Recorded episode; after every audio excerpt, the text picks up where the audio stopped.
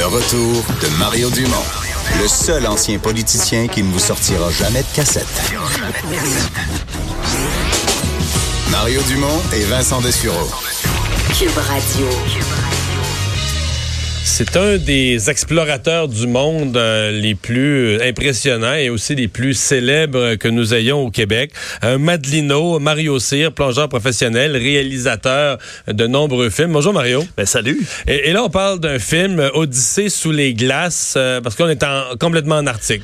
Oui, c'est-à-dire qu'on a fait euh, Odyssée sous les glaces en 2018. On est allé trois fois dans l'Arctique canadien. On est allé aussi du côté euh, du Groenland, euh, vraiment pour documenter justement euh, la fonte des glaces parce que euh, aussi depuis 40 ans, en fait, compte dans l'Arctique, durant l'été, la glace a diminué là, du deux tiers. C'est plus que de la moitié, donc c'est énorme.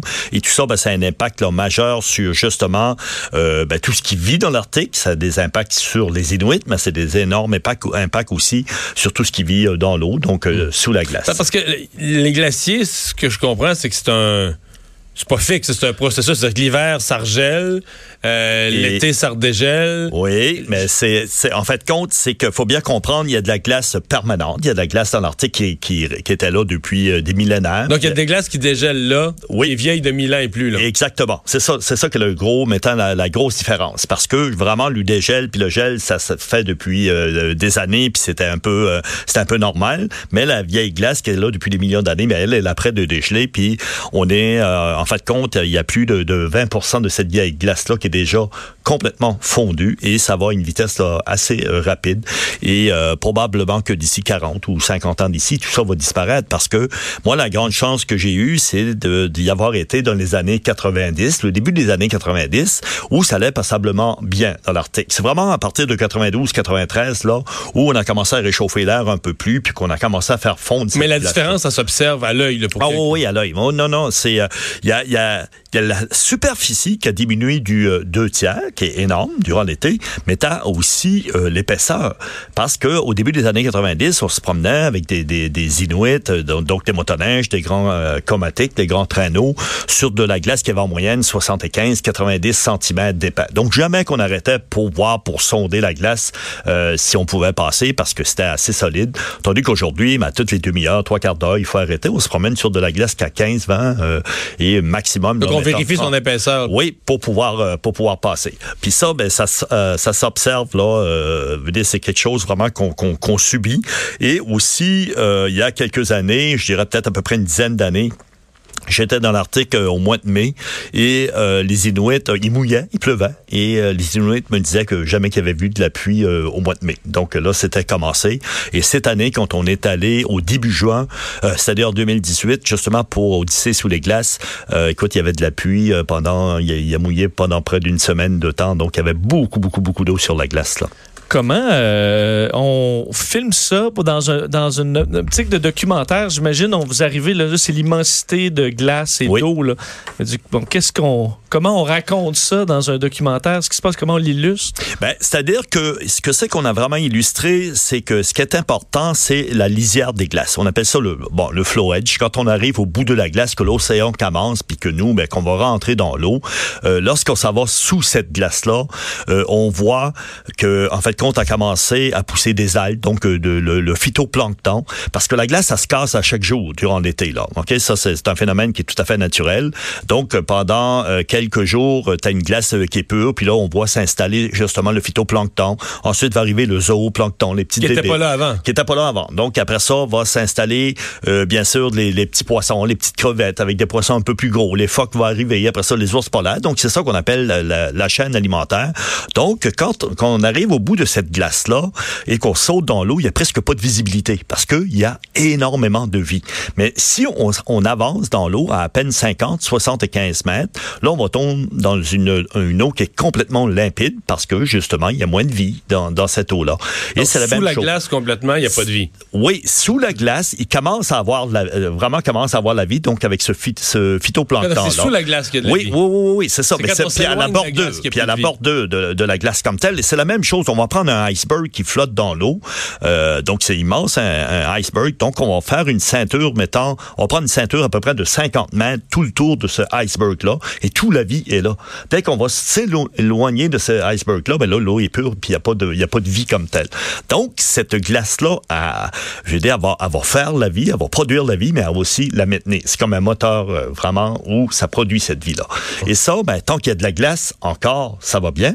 Mais quand cette glace-là va tout avoir disparu, comment ça va se passer? C'est comme si Euh, l'écosystème de l'Arctique pourra plus être ce qu'il est aujourd'hui. Ouais, puis il y a- puis il y, a- il y a plusieurs facteurs aussi. C'est que, bon, bien sûr, des icebergs, la glace, c'est de l'eau douce euh, et ça tombe dans l'eau de mer, donc, euh, donc la densité est pas la même. Et présentement, ce qu'on est après de faire aussi, qu'un autre phénomène qui est observable, c'est qu'on est après de ralentir le Gulf Stream. Donc, euh, le Gulf Stream est vraiment... Et, et ça, ben, ça va changer complètement euh, la température qu'il y a sur Terre présentement quand on parle de la côte est américaine ou du côté de l'Europe aussi, parce que on sait que le Gulf Stream a vraiment une influence énorme sur la chaleur qui est produite. On a du, du en fait, compte, on a du vin euh, à Bordeaux, donc les raisins poussent parce que c'est c'est causé par ce Gulf Stream là. Donc tout ça va changer là. On parle de, de- de- d'un, d'un documentaire, d'un film tourné euh, en Antarctique. T'en as fait en Arctique aussi. En euh, Arctique, en. Arctique, t'en as fait en Antarctique aussi, pardon. Oui. Euh, ça, c'est plongé en eau froide pour vrai. là? Oui, mais c'est-à-dire que C'est une, ça- science, c'est une science ou un art particulier, tourner en eau glaciale? Ben, c'est surtout qu'il faut être fou un peu, là. Mais non, ben, c'est-à-dire que c'est sûr que quand on parle de, de, de caméramans sous-marins, ben, en eau chaude, il y en a beaucoup. En eau, en eau froide, on n'est pas beaucoup sur la planète. Ok, On donc je rêve pas, c'est plus rare, Non, non, non, c'est pas mal plus rare. Puis en plus, on a tous 50 ans et plus. là. Donc la relève est pas là non plus. Parce que bien sûr, quand euh, c'est pas parce que les jeunes ne sont pas capables de faire notre métier, il y a toute la technique, mais il y a beaucoup d'aventures aussi. Parce que normalement, quand on fait de la caméra en eau chaude, on va vivre sur un bateau, on va vivre à l'hôtel. Quand on fait de la caméra en eau froide, mais on y a fait pas d'hôtel, on fait ce qu'on appelle du camping d'hiver. Et du camping d'hiver, une Fait fête. c'est rough tout le Ben, temps, tout le temps. Parce que du camping d'hiver, une fête de semaine, c'est extraordinaire. Du camping d'hiver, six semaines ou sept semaines, c'est assez, euh, c'est assez laborieux. Là. Donc, je dirais que c'est pour ça aussi qu'on n'a pas de, on n'a pas de relève. Mais donc, vous Mais- plongez dans l'eau à, à- quasiment à zéro degré. Ben, à zéro, c'est-à-dire que l'eau salée à laquelle on plonge habituellement, c'est zéro, euh, zéro, moins un, parce que c'est Moins impossible. un? Oui, parce que c'est impossible de toute façon que l'eau euh, salée devienne plus froide que moins 1.8. À moins 1.9, ça se cristallise et Mais ça quand on plonge là-dedans, même, je comprends, on aura le meilleur wetsuit, costume, Ben, imaginaire. dry suit, on est en- Dry en- suit, ouais, mais qui existe, mais Ben, c'est c'est-à-dire que Tu peux pas pas sentir le froid au bout d'une demi-heure, une heure, je sais pas. Pour la, pour la plupart des gens, oui, au bout de 40 minutes, 45 minutes, on ressent le froid. Ben, à force aussi de s'habituer, vous savez, le corps humain, il y a une capacité euh, d'adaptation incroyable. Ah oui, oui, on s'adapte. Là. On est, on est comme des animaux. Donc, Toi, tu peux plonger combien de temps dans l'eau ben, glaciale? moi, je peux passer 4 heures ou 5 heures, puis ça, ça dérange. Dans l'eau à absolument pas. Ben oui, ben oui, ben avec euh, les équipements. Donc, il y a deux choses. Il y a eu de l'adaptation parce que j'étais pas comme ça au début. Mais est-ce que t'as euh, froid, puis tu t'endures, tu dis... ben, je je pense vais- que oui, j'ai froid, puis je, je tombe dans une espèce de système où euh, mon corps euh, produit de la chaleur, puis je suis capable de rester facilement de, de 4-5 heures. Mais ça, quand on, on a déjà été suivi par l'aérospatiale française qui nous expliquait que lorsqu'un corps humain est mis dans des chaleurs extrêmes ou des froids extrêmes, ben, même la chimie du sang peut changer pour mieux vivre. Donc, c'est vraiment ce qu'on appelle l'adaptation. On parle pas... T'es rendu avec du sang de beluga, ou du sang de, Ouais. du sang polaire. Exactement. Mais on parle pas, on parle pas de, de 100 ou euh, 25 plongées. Là, on parle de, de, de 2000, 3000. Là, moi, je suis rendu à 12 300 plongées. 12 000 plongées. Et euh, oui, on parle pas de jours, on parle de plongées parce que souvent quand on fait un métier comme le mien, on peut en faire trois ou quatre dans euh, quatre plongées dans une journée. Mais c'est beaucoup, beaucoup, beaucoup de temps passé à l'eau froide. Et au début, quand j'avais passé 40 minutes, une heure, ben, je, je sortais puis je devais aller prendre un bain chaud, une douche chaude pour me réchauffer, comme à peu près tout le monde. Puis là, ben, après 500 000, 2000 plongées, ben, ton corps s'habitue. Les équipements ont changé aussi. C'est beaucoup plus sophistiqué qu'aujourd'hui que ça l'était à l'époque. Donc on est mieux, on est mieux protégé là. Si on revient au documentaire, si on Oui. essayait de résumer, euh, qu'est-ce qu'on qu'est-ce qu'on voit dans le documentaire? Qu'est-ce qu'on va retenir de ce documentaire-là? Ben, on voit, euh, c'est-à-dire qu'on explique vraiment, euh, je dirais, de façon, tout en, en montrant des images, comment ça se passe à l'Arctique euh, canadien présentement, justement avec cette fonte de glace-là, euh, comment les ours polaires aussi ont de plus en plus de difficultés, euh, parce qu'un ours polaire devrait manger entre 40 à 50 phoques par année, presque un par semaine, et ça, avant les années justement 92, jamais qu'on entendait parler que les ours polaires avaient de la difficulté, et aujourd'hui, mais ils passent à peu près en moyenne un mois de plus sur la Terre, donc parce qu'il n'y a pas de glace, la glace se fait plus tardivement, donc ça lui dit, ça veut dire que c'est une disette de un mois de plus, et euh, donc euh, si on prend des endroits, faut faire attention aussi parce que les ours polaires, ceux qui sont complètement en haut de l'Arctique vivent encore passablement bien. Eux, ceux qui ont, euh, qui ont les plus gros problèmes, c'est ceux qui vivent plus au sud, comme dans la baie du Tson. Et là, ben, on, dit plutôt que les, les, les, ours mangent plutôt entre 20 à 40 phoques par année. Donc, il y a une méchante euh, carence. Et c'est pour ça qu'aujourd'hui, on envoie des chétifs, juste la peau et les os. Donc, euh, qu'on sait qu'ils vont mourir. C'est pour ça qu'ils sont plus menaçants pour des villages Ben, aussi, ben parce oui, qu'ils cherchent ben, la nourriture. Parce que, aussi paradoxalement que ça puisse paraître, là, moi, des ours polaires, j'en vois beaucoup plus aujourd'hui que j'en voyais dans les années 90. Puis il y en a moins. Tout le monde sait qu'il y en a moins. Pourquoi? Ils ont faim, ils rentrent dans les villages, puis nous, ils viennent nous voir.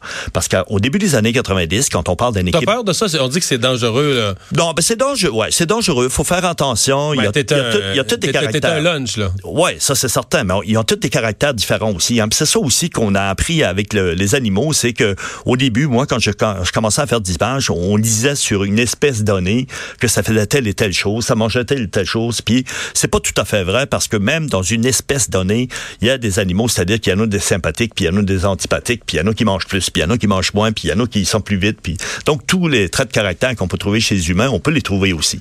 Donc il faut regarder ces animaux-là, les analyser, puis voir un peu comment on peut fonctionner avec. Là. Donc, le film euh, Odyssée sous les glaces, c'est présenté demain pour la première fois? Oui, c'est présenté au grand public euh, demain justement au musée euh, des Beaux-Arts euh, de, euh, de Montréal, donc à- à- au cinéma. Euh, c'est il a passé euh, à découverte il y a quelques semaines, mais c'était bien sûr une quarantaine de minutes. Donc tandis que là on est euh, euh, vraiment La au général, c'est ça, hein, 1h12.